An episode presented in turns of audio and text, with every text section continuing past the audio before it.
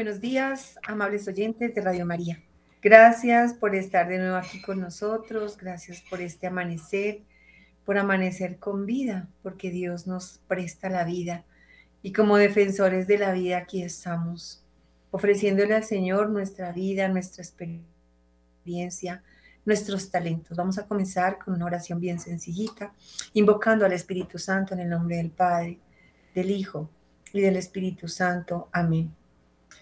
Padre Santo, en esta hora de la mañana queremos invitarte de manera especial a que estés en medio de nosotros, a que dirijas nuestros pensamientos con la gracia de tu Espíritu Santo y la sabiduría. Te queremos pedir de todo corazón que nos llenes el corazón de amor, de alegría, de esperanza, de confianza total en ti, porque el mundo está en tus manos y porque tú tienes el control. A pesar de lo que nuestros ojos puedan ver, a pesar de las circunstancias que podemos escuchar en nuestros consultorios, hay muchas oportunidades para volver a creer, para volver a empezar, para creer en el verdadero amor. En esta, en esta mañana, Señor, te suplicamos que derrames sobre Radio María la producción, el Padre Germán Acosta, y todos los colaboradores de esta preciosa emisora que ha dado tanto bien al mundo entero. Te pedimos que derrames tu suprema misericordia y tu infinito amor, para que cada uno de nosotros, miembros de este programa, a esta hora de la mañana, podamos ser fieles testigos y fieles instrumentos de tu verdad porque tu verdad es el amor y el amor existe porque existes tú. El amor existe porque tú sigues creyendo en los hombres cuando, cuando nos regalas un hijo a la familia, cuando le regalas el amor entre las parejas, cuando todavía hay personas que quieren amar sinceramente, con pureza y castidad, cuando hay novios que quieren agradarte tanto a ti se consagran a María, se consagran a Jesús, se consagran a San José para vivir cada momento de su noviazgo en pureza y en castidad. Porque tú, Señor, le has dado a los hombres algo hermoso, que es ese deseo de conquistar sanamente a la mujer que Dios ha colocado en su camino, porque ellos por naturaleza son conquistadores. Gracias porque todavía existen esos hombres. Gracias porque existen mujeres que desean ser conquistadas con el verdadero amor y los detalles de un, de un verdadero caballero. Gracias por cada persona que de una u otra forma en este programa, Señor, está aprendiendo a conocerse, a amarse, a respetarse, a cuidarse, porque no importa lo que haya pasado en el, en el tiempo de nuestra historia, lo que importa es lo que vamos a aprender a partir de este momento para ser mejores seres humanos, para volver a creer que el verdadero amor sí existe, que hay que saber esperar y que hay que sabernos guardar, porque para cada persona existe un perfecto complemento creado por ti. Yo en este momento te suplico, Señor, que nos ayudes a abrir la conciencia para entender que, tienes un plan de amor para cada ser humano y que ojalá esos jóvenes que escuchan este programa, que escuchan los testimonios de las personas que traemos con tanta sabiduría, ojalá estos jóvenes entiendan que su vida les pertenece de manera muy especial a Dios y que sin Dios no vale la pena iniciar ninguna relación porque lamentablemente las consecuencias se ven y son dolorosas y muchas de ellas para siempre. Que la gracia que nos das se derrame también sobre nuestros familiares, que tu sangre preciosa nos cubra nos signe, nos selle, nos proteja, nos defienda, porque somos tus apóstoles de estos tiempos, Señor, y te necesitamos armado con San Miguel, San Gabriel y San Rafael Arcángel, todo nuestro, nuestro programa y nuestro, y nuestro apostolado. Gloria al Padre, al Hijo y al Espíritu Santo,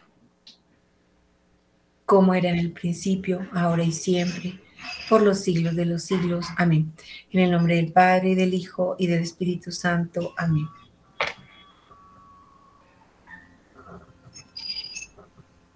Bueno, queremos hoy en este programa tan especial, segunda parte, ya algunas personitas se perdieron la primera parte, pero vamos a hacer un pequeño resumen de lo que vimos en la primera parte con nuestro invitado especial, André Ortiz, el especialista en familia y sobre todo una persona que se ha comprometido en seguir estudiando, investigando y no solamente eso, sino eh, predicando y viviendo, viviendo lo que predica. Practicando todo aquello que nos enseña. Entonces, bienvenido André, bienvenida Olguita y bienvenida Clarita. Bienvenida André. Bueno, un gran saludo a ustedes, Olguita, Clara, Janet y a todos los oyentes y a todas las personas que siguen a Radio María a través de los medios de comunicación, de los canales de comunicación.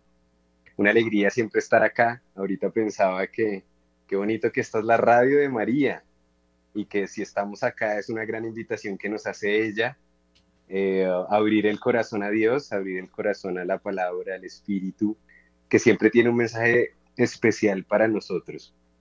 Y no sé si empiezo con el resumen un poquito de lo que hablamos la, la vez pasada o le doy paso a ustedes? No, no, no, de una comienza porque es importante poner en contexto a las personas que se perdieron este primer programa de teología del cuerpo. Bueno, pues así brevemente podríamos decir que hicimos una explicación de la importancia que tiene la teología del cuerpo y de dónde viene.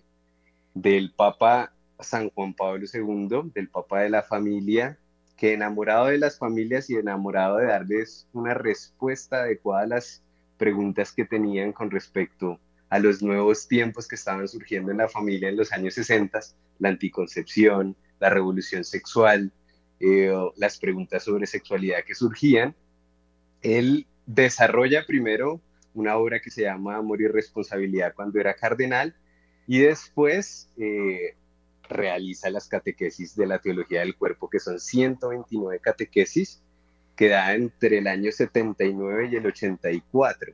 Un año después de que inicia su pontificado, que inicia en el año 78, decide hacer estas catequesis para darle un fundamento a una encíclica que se había escrito, que se había publicado en el año 68, que es la Humane Vitae. En esa encíclica se definía lo que la Iglesia propone en relación a la anticoncepción y la paternidad responsable. Mucha gente entendió que esto era como algo, pues mucha gente que no tiene la confianza puesta en que el Espíritu Santo guía a la iglesia y eh, criticó al Santo Padre del momento que era el Papa Pablo VI y eh, entendieron esta encíclica de la Humane Vitae como un ladrillo en la cabeza, como un montón de reglas que se tenían que, que seguir y ya. Entonces Juan Pablo II, siguiendo ese sentir que había entre, entre gente que quería una explicación más a fondo, desarrolla esa teología del cuerpo dando un poco ese fundamento antropológico, eh, teológico, filosófico, de por qué esta encíclica tiene la razón ¿no? de la importancia que es respetar eh, esas leyes que Dios ha puesto en el corazón y en la sexualidad humana para vivir en plenitud la familia, la sexualidad entre los esposos, la paternidad responsable. Eso es a grosso modo, fueron 129 catequesis dadas los miércoles y luego al final de la, de un poco, después de haber hecho la explicación de teología del cuerpo, eh, Clara me hizo unas preguntas sobre castidad específicas, sobre cómo, qué se entiende por castidad, qué hacen los jóvenes para poderla vivir, creo que fue un programa muy enriquecedor que por ahí lo vi en YouTube, entonces está para el que quiera verlo.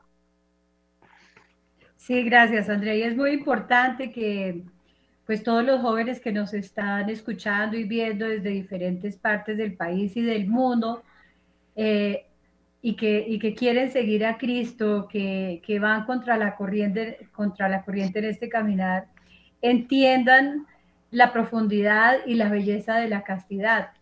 Tú decías algo muy importante porque las preguntas que te hice fue más que todo con base en el noviazgo, con base en, los solteritos.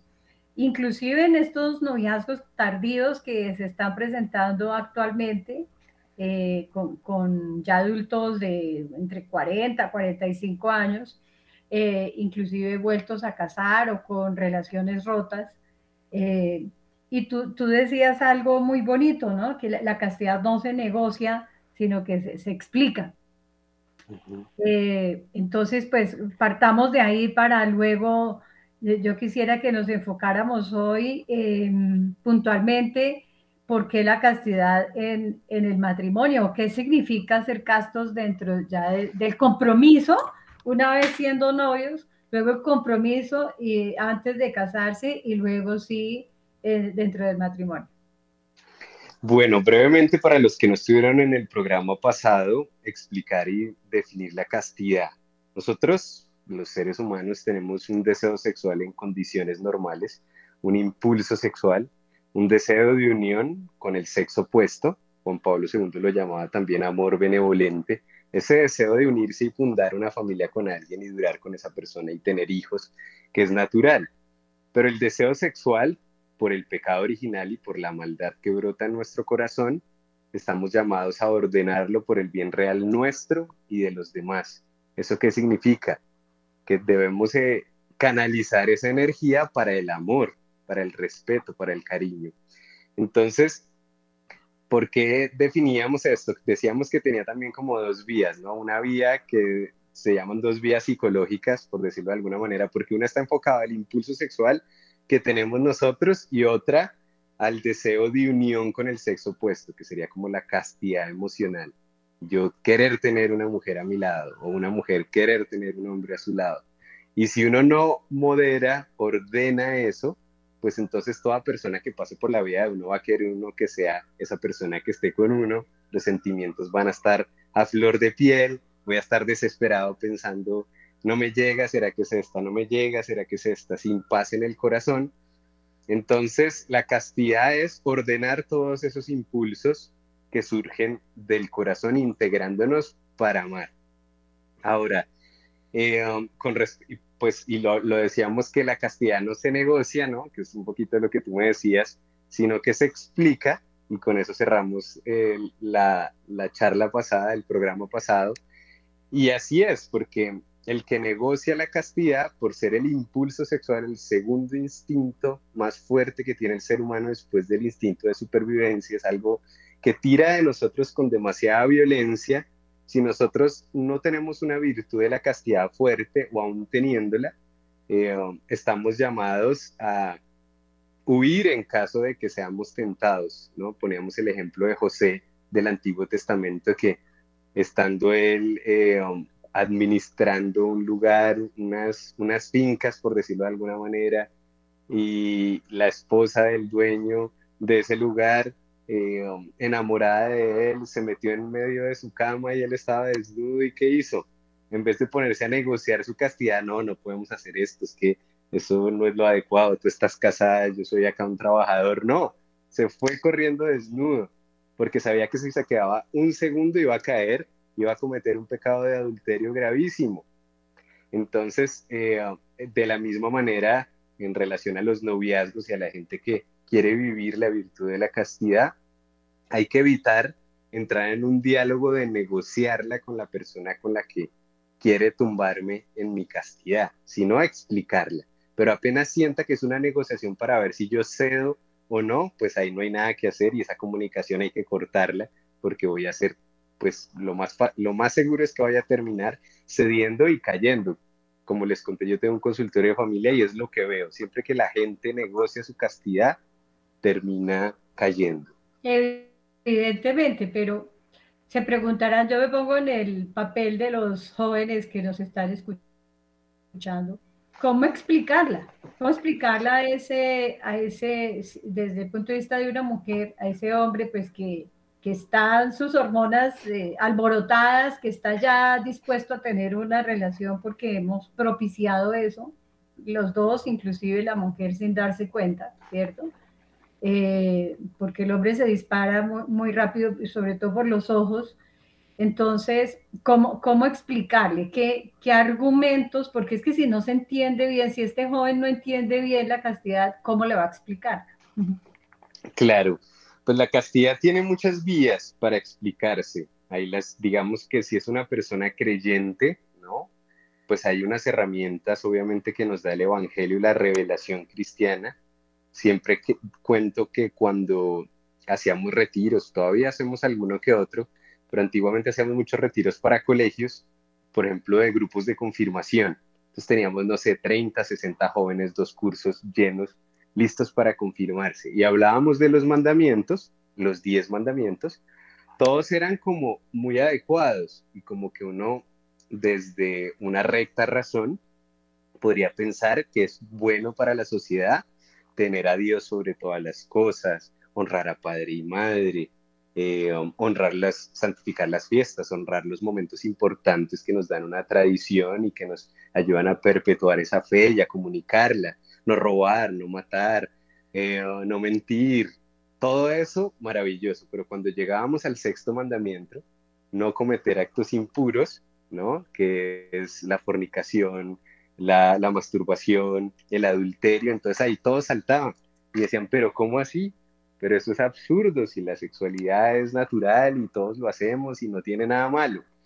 Entonces, siempre les decía, bueno, si Dios no se equivoca, si Dios nos creó por amor y sabe cuál es nuestro bien, los mandamientos no son una camisa de fuerza para decirles, mire, no haga eso porque lo mando al infierno, usted tiene que obedecer mi punto, sino porque Él quiere nuestro bien. Y si pone ese mandamiento es, si vas en contra de Él, vas a ser profundamente infeliz y triste.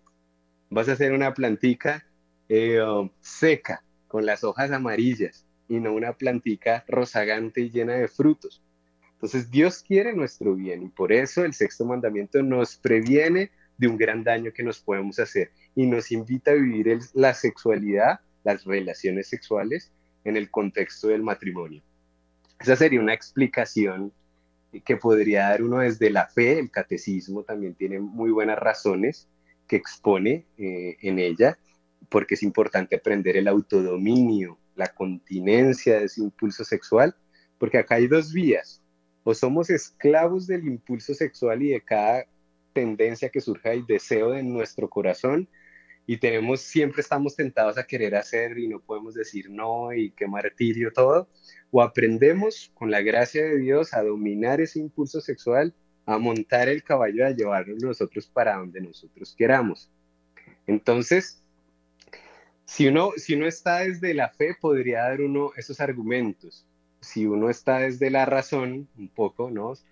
La gente se asusta cuando a veces uno habla desde la razón, pero Santo Tomás de Aquino lo decía en la Suma contra Gentiles, que la razón es lo que, aquello que nos une en el diálogo con aquellos que no creen en Cristo o en las Sagradas Escrituras como un argumento de autoridad, ¿no? como un lugar al cual yo puedo apelar para definir cómo vivir una vida recta.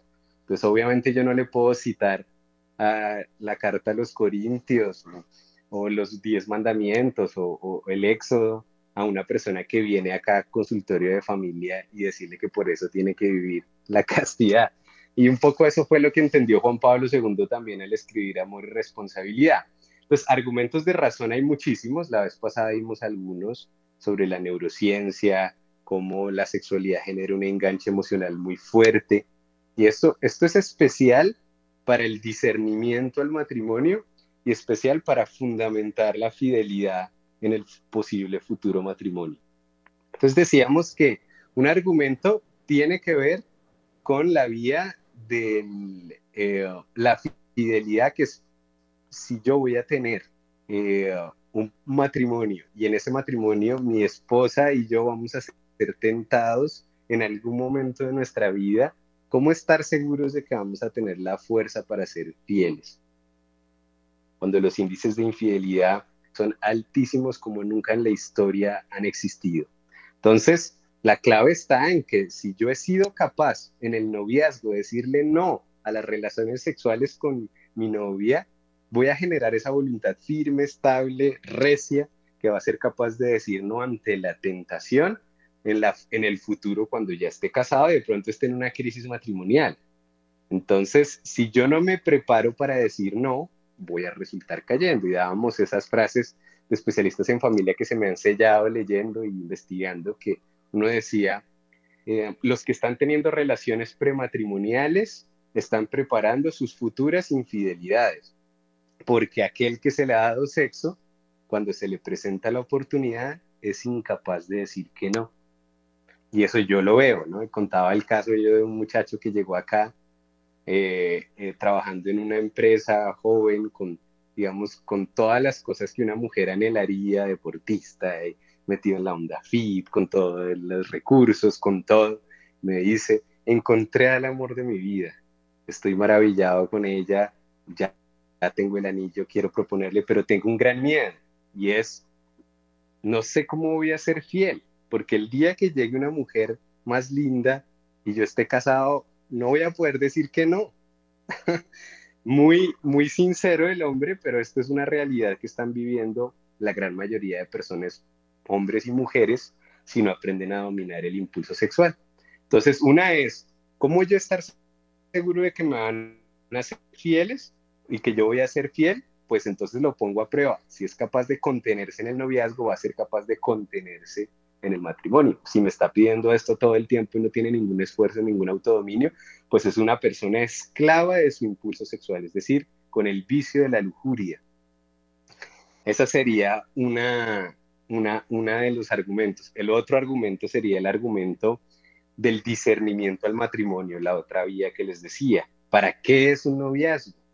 Para yo saber si esto es la persona en una amistad libre, desinteresada, profunda, llena de amor, descubrir esta persona para ver si en sus virtudes, sus defectos y su proyecto de vida es la persona adecuada para formar un hogar conmigo o no. No estamos hechos para estar con cualquier persona. Es muy difícil poder generar esa armonía con alguien. Entonces, yo tengo que tener la objetividad, la distancia, la visión clara y lúcida para ver a esa persona.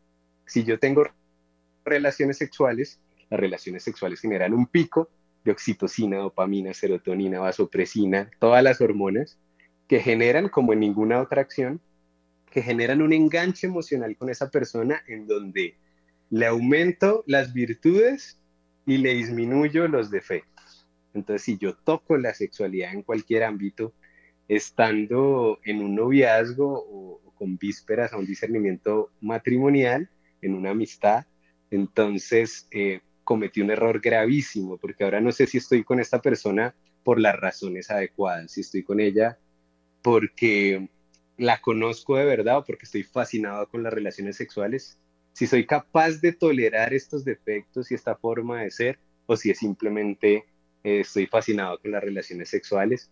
Entonces se pierde el discernimiento al matrimonio. Si usted quiere tener la claridad, viva la castidad. Si no, es muy posible que se case diga esto no es tan grave, pero se esté autoengañando. Y eso me pasa, me pasa en consulta que me dicen, no sé con quién me casé, es que me lo cambiaron, ¿no? Llevamos seis meses, un año, dos años, y es otra persona.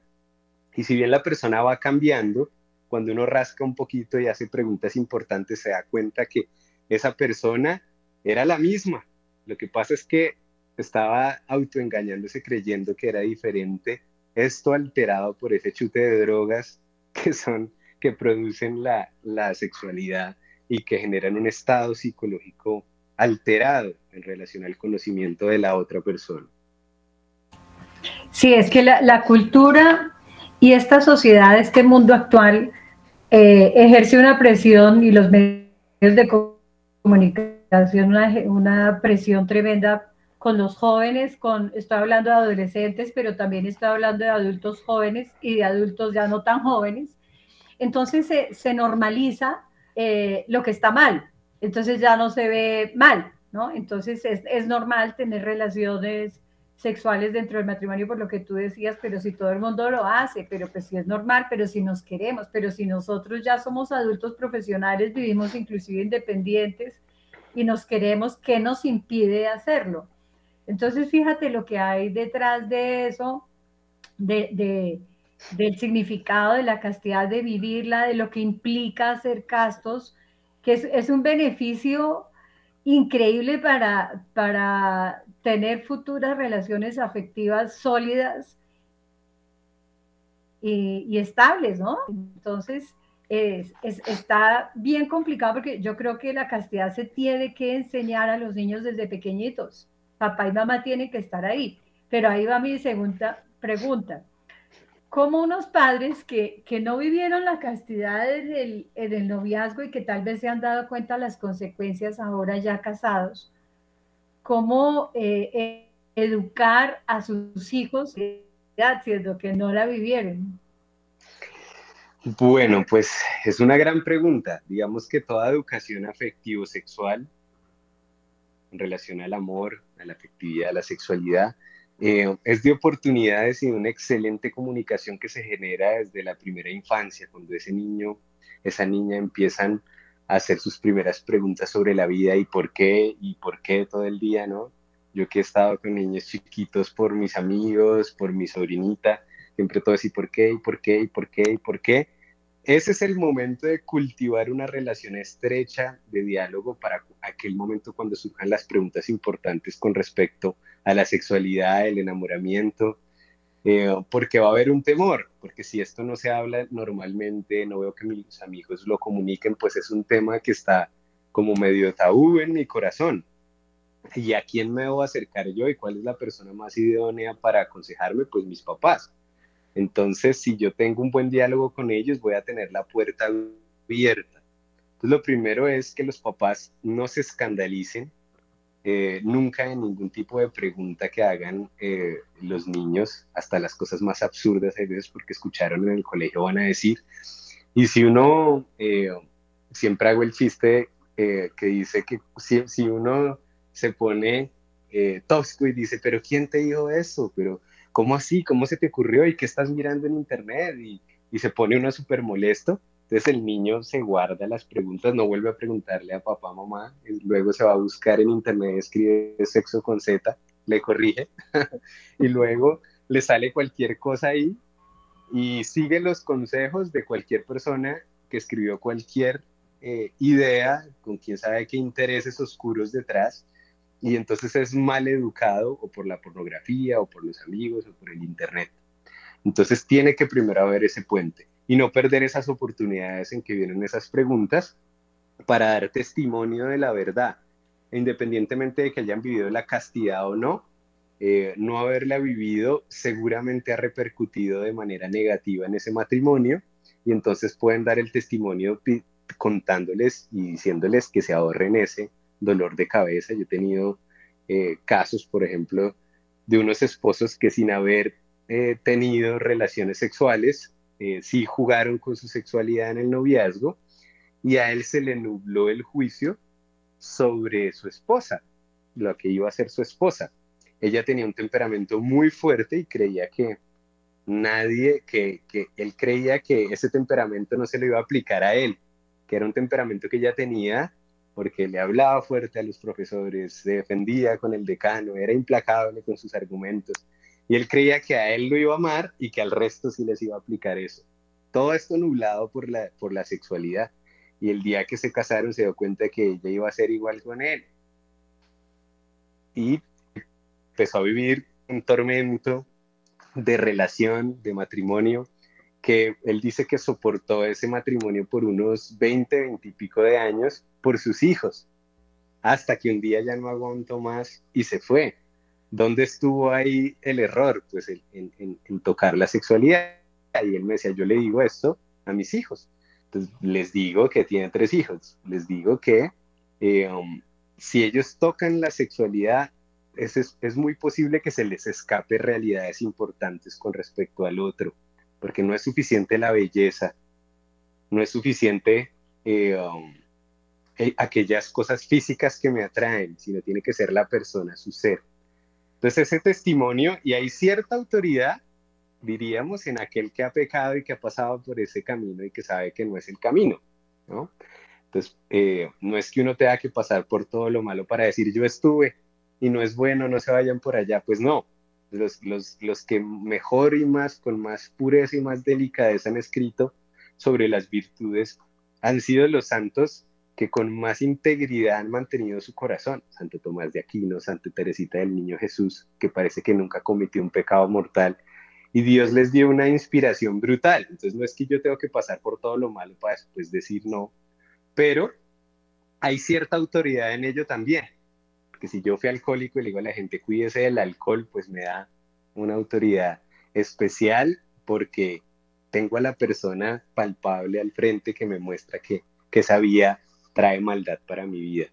Yo diría eso, obviamente habrían muchos detalles más eh, para hablar con los papás, pero yo creo que esa es una base y tener ellos muy claro lo que significa la virtud de la castidad a la hora de hablarlo con, con sus hijos. Sí, por supuesto, pues tiene que ir acompañado de, de haber formado un vínculo con ellos de confianza, de apertura, de escucha, porque normalmente los padres cometemos el error de reaccionar inmediatamente a lo que nos eh, dicen nuestros hijos en lugar de escuchar para comprenderlos y para ponernos en sus zapatos de por qué están preguntando esto, para qué lo están preguntando y si lo están preguntando, lo están preguntando por algo, ¿no? Entonces tendemos a tener reacciones inmediatas, a dar consejos y perdemos la oportunidad de, fortalecer esos vínculos de comunicación y de confianza con ellos. Esto va todo unido. Bueno, eh, ahora en el matrimonio, Andrés, a mí me causa pues eh, mucha curiosidad y también eh, me causa dolor de ver tanto de que tanto tanta lujuria dentro del mismo matrimonio. Eh, la falta de castidad dentro del matrimonio que lleva pues a unos desastres que, terminan en, dolor, ¿no? Porque se terminan haciendo muchísimo daño entre ellos y por supuesto en medio están los hijos. Entonces, ¿qué significa ser castos dentro del matrimonio? Muy buena pregunta. Y eh, hay un gran especialista en familia eh, que quiero mucho que se llama Álvaro Sierra y él decía que eh, de castidad hay, que hablar, pero hay que hablar bien, porque si se habla mal escandaliza. Entonces mucha gente entiende y por, no sé, la mala formación o malas ideas, y lo he visto lamentablemente en algunos eh, comunicadores de, teología del cuerpo y de castidad, que dicen que la castidad en el matrimonio es abstenerse de relaciones sexuales y vivir de alguna manera como esta amor sublime, oblativo, espiritual únicamente con mi pareja, sin tener ningún contacto íntimo. Y eso es un error gravísimo. El mismo Juan Pablo II lo denuncia en la teología del cuerpo y dice que eh, si bien esto ha estado metido en la iglesia como una especie de puritanismo, no ha sido la doctrina y no ha sido el mensaje que ha transmitido la iglesia.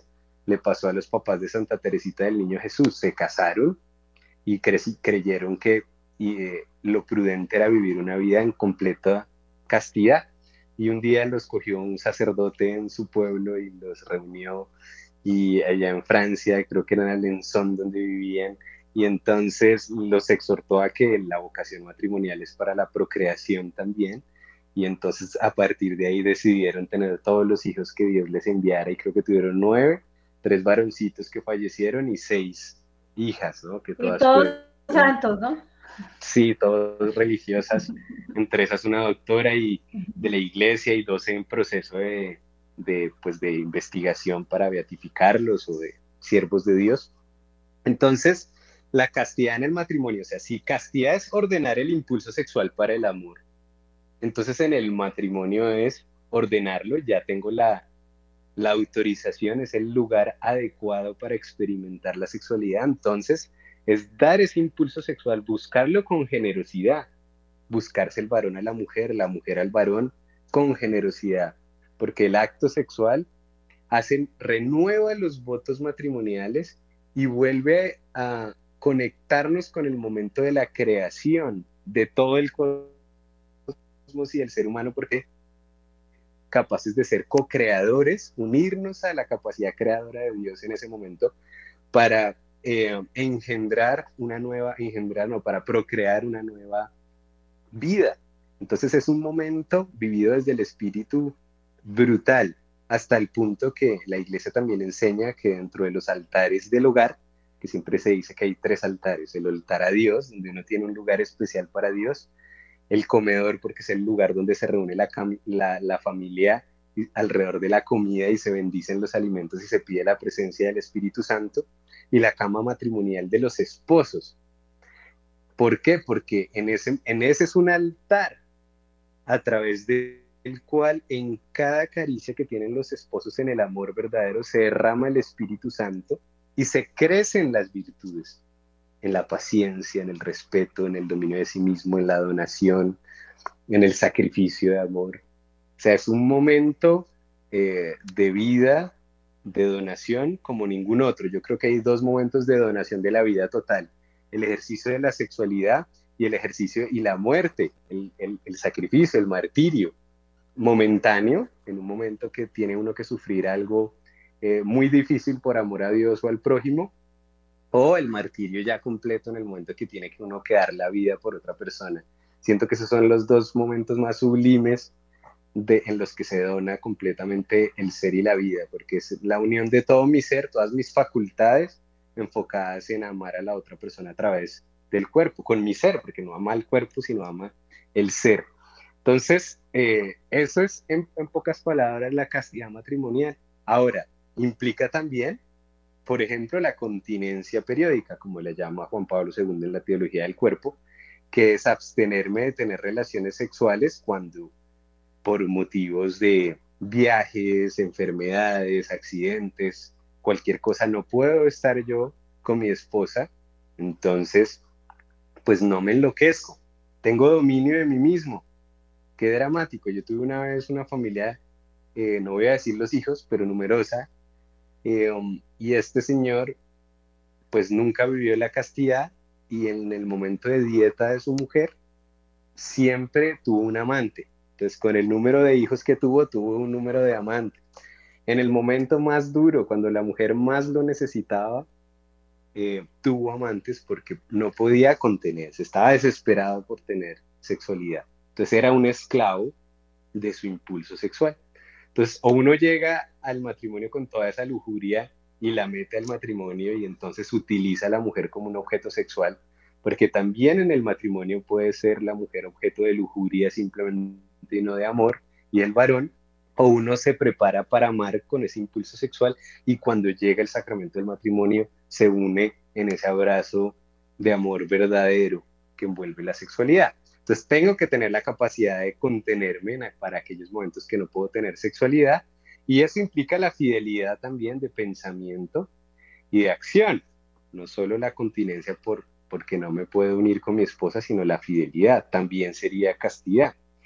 Y hay algo fundamental en donde entra la teología del cuerpo a fondo, que es eh, el tema de la anticoncepción, que es estar abiertos a la vida, siempre, cuando uno lee los numerales de la Humanevite, hay gente que dice, y son argumentos que han dado muy astutos para tratar de negociar y, y aceptar la anticoncepción como algo positivo dentro de una relación. Y dicen, bueno, si nosotros tenemos durante el matrimonio varias relaciones sexuales abiertas, eso implica que estamos abiertos a la vida, aunque haya momentos en donde no lo, no lo estemos.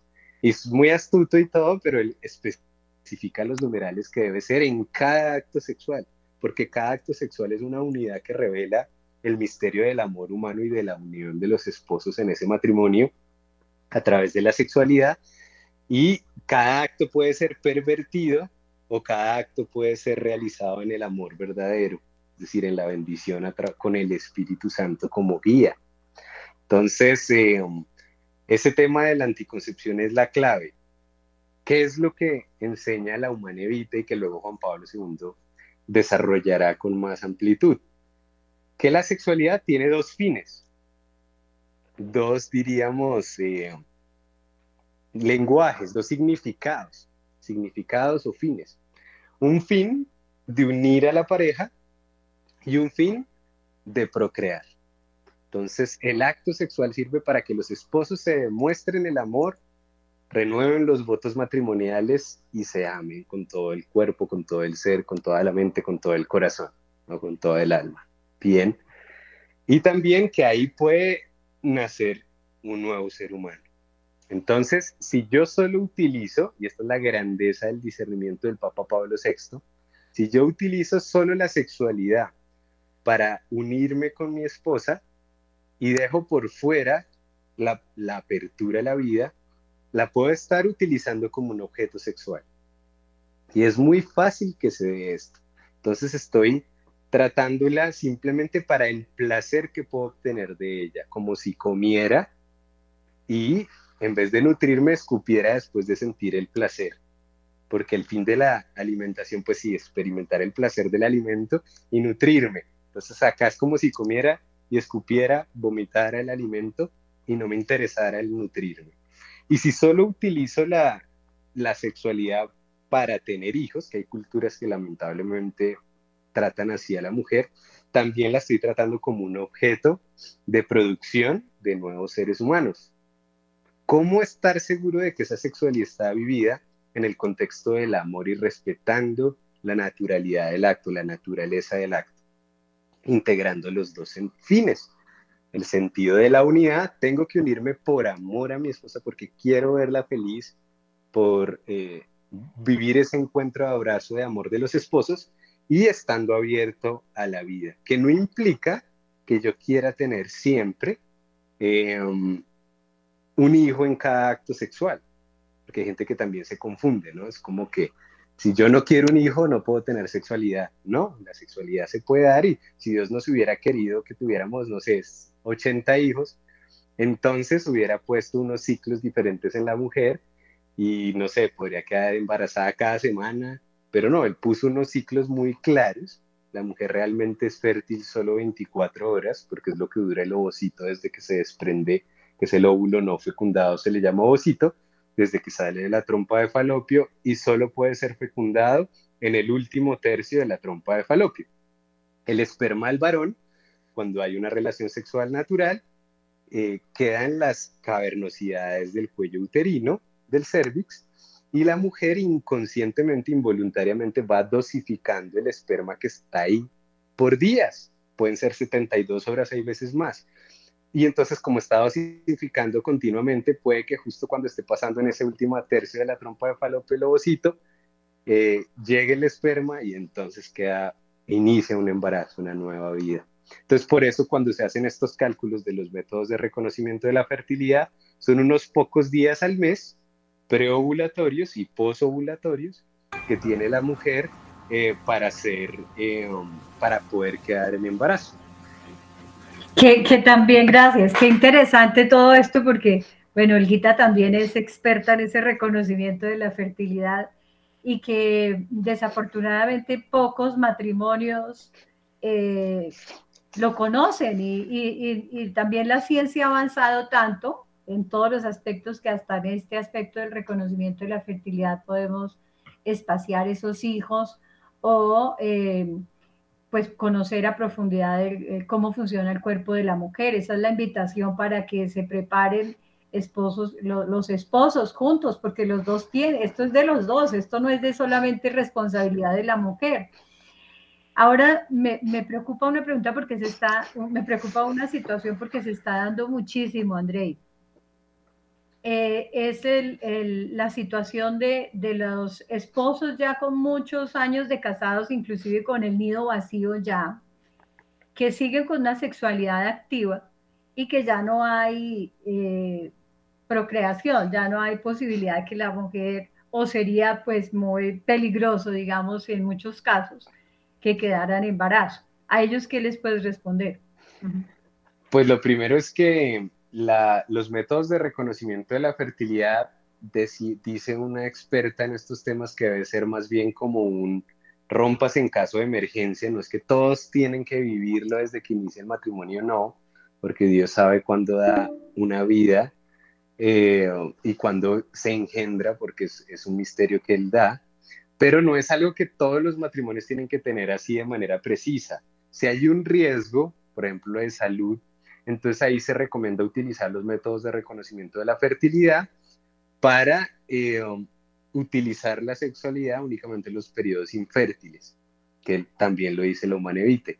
En caso de riesgo eh, fuerte, de un, de un peligro inminente, de algo grave, de un motivo grave, entonces se pueden utilizar los periodos infértiles.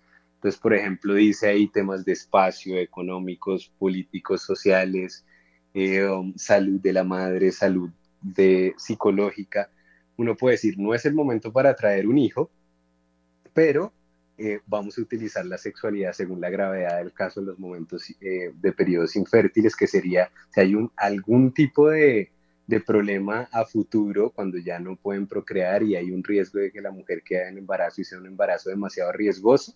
Por un lado, si queda en embarazo, Dios pues lo quería así, no hay que preocuparse tanto por el tema, pero si hay un riesgo médico específico, pues ahí sí ah, tendrían que según la gravedad del caso, utilizar la sexualidad en los periodos infértiles, que hay que entrar ahí a los métodos de reconocimiento de la fertilidad a fondo para que los investiguen, o si no, eh, abstenerse totalmente de sexualidad por un tiempo.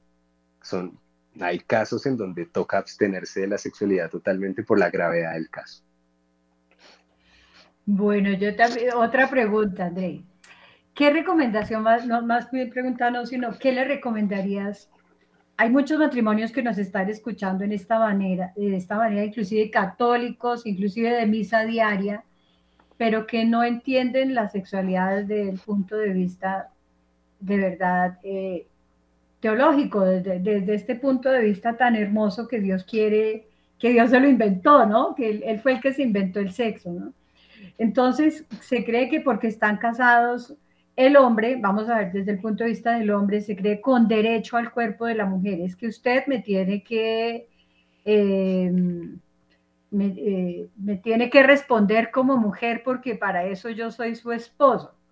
Entonces, no, por supuesto, ahí hay una utilización tremenda del cuerpo de la mujer y también desde el punto de vista de la mujer hay manipulación eh, para obtener cosas, ¿no? O para obtener inclusive dinero, para obtener, para mendigar un poco de amor de su esposo.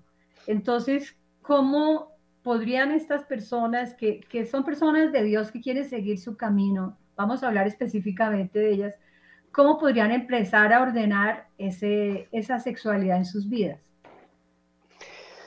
Bueno, es, es fuerte la pregunta porque dependería mucho de los casos pero la castidad inicia desde el mismo orden en las ideas, los pensamientos, los impulsos. Entonces es un hombre que seguramente está tratando hacia su mujer, es un hombre que no es casto en su vista, es un hombre que generalmente está consumiendo pornografía o está consumiendo, está con masturbación o está con cosas que no son, ¿no? con ideas raras o ha caído en infidelidad. Entonces ese hombre lo primero es ordenarse en todo ese desorden del impulso sexual. Y luego hacer un esfuerzo muy grande de unirse con su mujer solo por el acto del amor verdadero. La iglesia, el Papa Pablo VI, lo dice en la Humane Vitae y Juan Pablo II en la Teología del Cuerpo, que esto es, es muy difícil, de la misma manera que vivir un sacerdocio, eh, una vocación religiosa, es tan difícil y requiere una gran comunión con Dios y un gran ascetismo, un gran dominio de sí mismo, el, el matrimonio es igual. Lo que pasa es que estos documentos le apuntan a la santidad del matrimonio, porque quiere ver matrimonios santos. Entonces la iglesia no es como inconsciente y nos pone un fardo pesado y nos dice, tienen que vivir eso, sino sabemos lo difícil que es, pero esa es la vía para que ustedes alcancen la plenitud, para que tengan buena comunicación, para que haya amor verdadero, para que no se rompa la unidad, para que haya estabilidad en los hijos. Y habiendo toda esa estabilidad, esa armonía entre los esposos y la familia, entonces haya armonía en la sociedad. Entonces, es duro, es difícil, pero son decisiones radicales en el corazón. Entonces, yo decido solo estar con mi mujer en el caso de que haya una, un amor verdadero,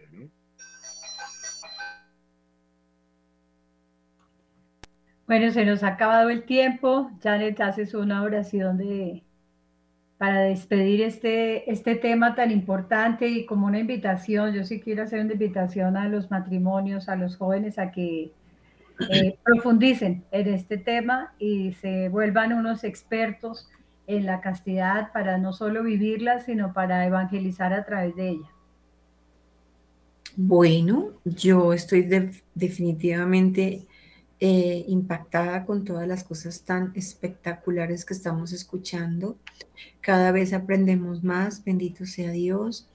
Pero lo más bonito de todo esto es aprender a, a reeducar el corazón por la vía del amor. Si reeducamos el corazón como padres, vamos a poder educar bien el corazón en el verdadero amor a los hijos. Vamos a finalizar dándole gracias a Dios por todas estas enseñanzas. Tenemos un, minuto en el nombre del Padre y del Hijo y del Espíritu Santo. Amén. Todo lo que hemos hecho, Señor, es para la honra y gloria tuya solamente. Que nosotros somos pequeños instrumentos tuyos, que estamos moldeándonos en tus manos poderosas y maravillosas. Toma todo nuestro entendimiento, toma nuestra voluntad y especialmente dirígenos a todos nosotros y a quienes nos han escuchado hacia ese ya gran llamado de la santidad, en el matrimonio de la santidad como personas, como creyentes.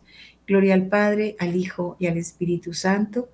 Como era en el principio, ahora y siempre, y por los siglos de los siglos. Amén. Muchísimas gracias. Gracias, Andrei. Gracias, Andrei. Mucho gusto. Un saludo a todos. Chao. Dios los bendiga. Hasta luego.